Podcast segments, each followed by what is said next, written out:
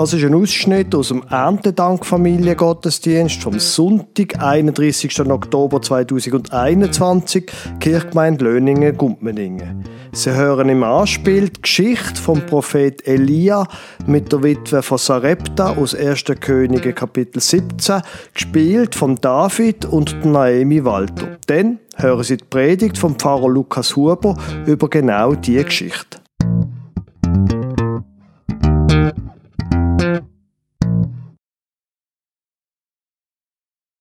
Oh. Also, was wir da für Zeiten müssen erleben das ist schon unglaublich. Ich, ich arme Prophet Elia. Und da ist so eine Trockenzeit. Gott hat uns eine Trockenzeit gegeben. Es hat kein Wasser mehr um. Also, ich bin ja noch gesegnet gewesen.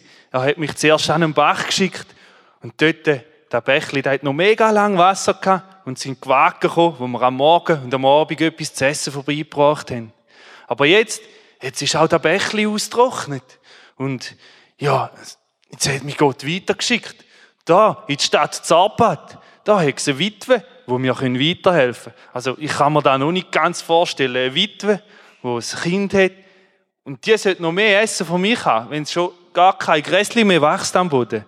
Also ich sehe da ihnen noch nicht ganz. Grüezi, gute Frau. Grüezi, mein Herr.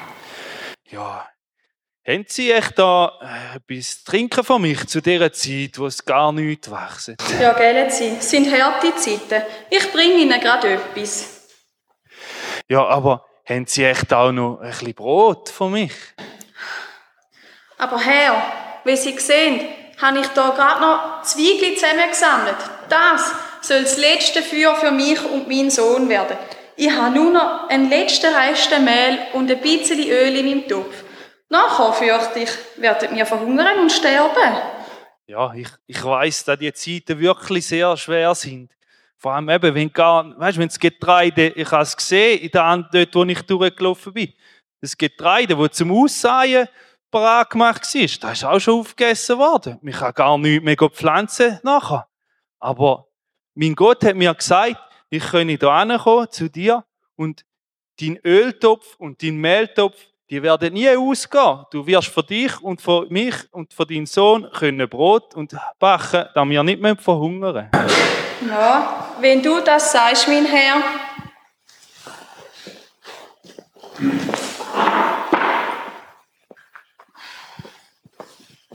Da ist einmal das Wasser. Merci vielmals.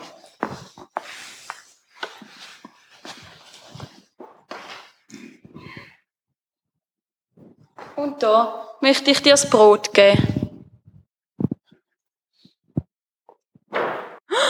Tatsächlich. Der Topf ist gefüllt mit Mehl. Und auch Öl hat es wieder genug.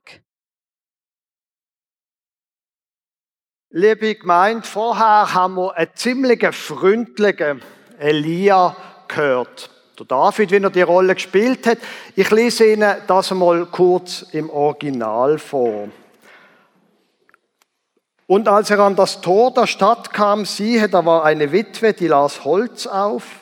Und er rief ihr zu und sprach, hole mir ein wenig Wasser im Gefäß, dass ich trinke. Und als sie hinging zu holen, rief er ihr nach und sprach, bringe mir auch ein bisschen Brot mit. Ähm, Schatz, bring Bier das ist nicht sehr freundlich. Ich würde Ihnen nicht empfehlen, so irgendjemandem hinterdrein zu schreien, bring mir bitte, ist nicht sehr freundlich, der Mann. Aber wenn wir dort ein bisschen näher darüber nachdenken, dann passt das eigentlich sehr gut zu dem Jahr, wo wir jetzt gerade erlebt haben. Der Elia hier ist sehr fordernd. Bring mir zu trinken, bring mir zu essen. Das Jahr, wo wir erlebt haben, die Bauern, aber auch wir alle, das hat uns jetzt also wirklich viel abgefordert. Da sind wir wirklich vor wenig verschont geblieben. Das ist nicht so toll gesehen.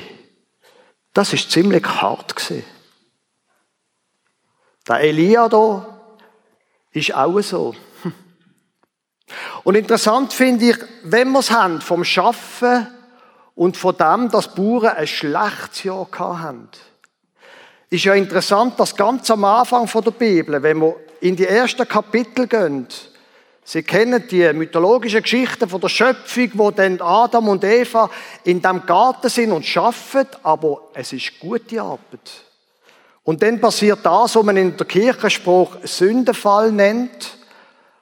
Und wissen Sie, was denn Gott zum Mann sagt? Verflucht sei der Acker um deinetwillen. Mit Mühsal sollst du dich von ihm nähren dein Leben lang. Dornen und Disteln soll er dir tragen und du sollst das Kraut auf dem Felde essen. Im Schweiße deines Angesichts sollst du dein Brot essen, bis du wieder zu Erde wirst, davon du genommen bist. Denn Staub bist du und zum Staub kehrst du zurück. Dass das Leben hart ist manchmal, das glaube ich kennen nicht nur Bauern. Das kennen auch Geschäftsfrauen. Das kennen auch Hausmänner. Man setzt sich ein. Man gibt alles. Und zurückkommt nicht viel. Man hat keinen Erfolg bei dem, was man tut. Niemand sagt einem Dankeschön und die Frucht von der eigenen Arbeit sieht man auch nicht. So ein Jahr ist es gewesen. und so ist der Text sehr realistisch vom Elia und auch der Text am Anfang von der Bibel. Das Leben ist manchmal einfach hart. Und dann passiert das, mal lesen der Text weiter. Bringen wir also auch einen bisschen Brot mit. Sie sprach, so wahr der Herr, dein Gott, lebt, ich habe nichts Gebackenes, nur eine Handvoll Mehl im Topf und ein wenig Öl im Krug. Und siehe, ich habe ein Scheit Holz oder zwei aufgelesen und gehe heim und will's mir und meinem Sohn zubereiten, dass wir essen und sterben.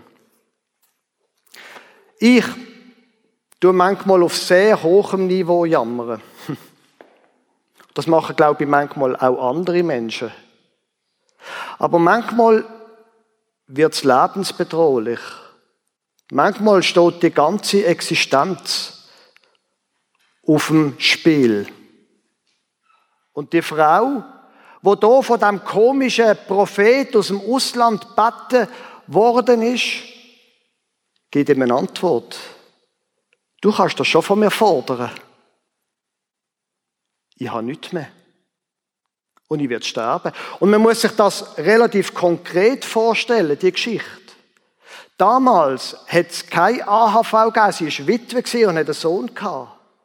Es hat keine Pensionskasse gegeben, es hat keine Sozialfürsorge gegeben, es war Hungersnot es war ein realistisches Szenario gewesen, dass die Frau und ihr Sohn werden sterben.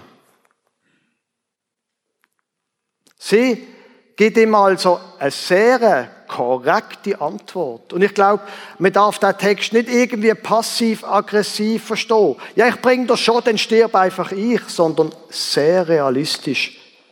So ist es einfach. Nur, der Elia, der hat wie eine Art einen grösseren Blick. Der sieht nicht nur das, was jetzt gerade da ist. Weil er sagt, Elia sprach zu ihr, fürchte dich nicht, geh hin und mach's, wie du gesagt hast. Doch, also, gang für die Sohn und für die ein letztes Essen noch machen. Geh hin und mach's, wie du gesagt hast. Doch zuerst mache mir etwas Gebackenes davon und bring's mir heraus. Dir aber und deinem Sohn sollst du danach auch etwas backen. Denn so spricht der Herr, der Gott Israels, das Mehl im Topf soll nicht verzehrt werden und dem Ölkrug soll nichts mangeln, bis auf den Tag, an dem der Herr regnen lassen wird auf Erden. Nein, du wirst nicht zu Staub werden. Nein, Gott wird mit dir weitergehen. Das, wo du nicht siehst, wie es überhaupt könnte über die nächsten paar Wochen draus gehen. Gott wird dich durchführen. Die Frage ist, ist es realistisch, in so einer, so einer Situation zu hoffen, auf ein Wunder, wie es der Elia ihr sagt? Die Frage stellt sich ja wiederum nicht nur einfach für uns als Einzelpersonen, als Bauern oder Angestellte oder Hausmanagerinnen oder was auch immer. Die Frage, gibt es eigentlich noch Hoffnung? Die stellt sich ja zum Beispiel auch für etwas wie unsere Welt oder unsere Kirchgemeinde und unsere Kirche. Gestern war Aussprachesynode in der, von der Kantonalkirche. Es steht wieder einmal eine Strukturreform an. Können wir da noch von Hoffnung reden?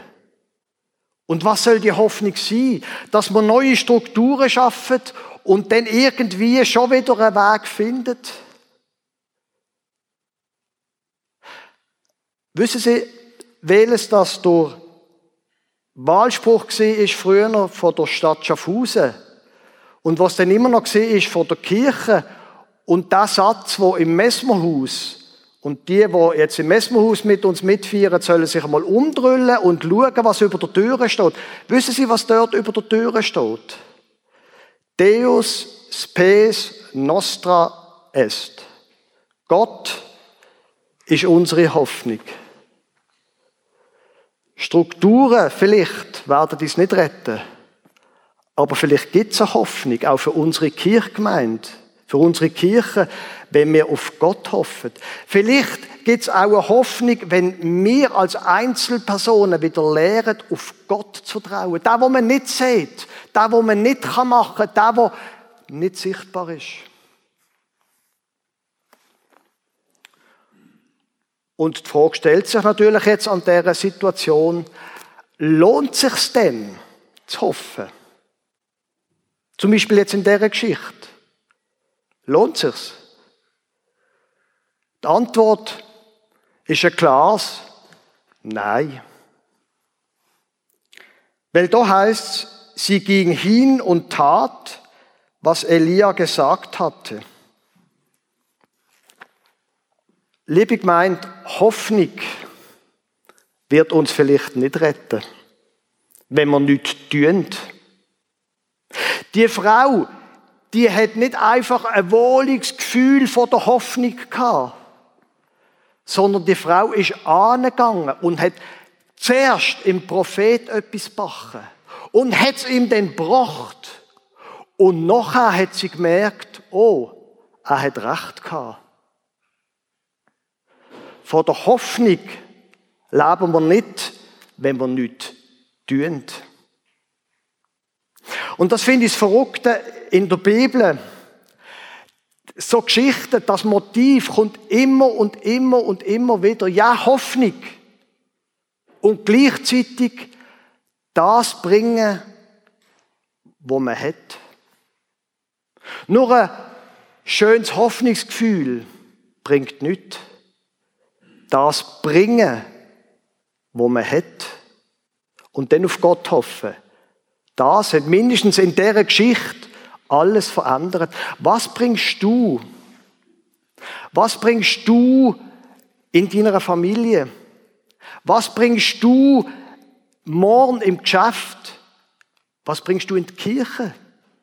Was, zu was bewegt dich die Hoffnung?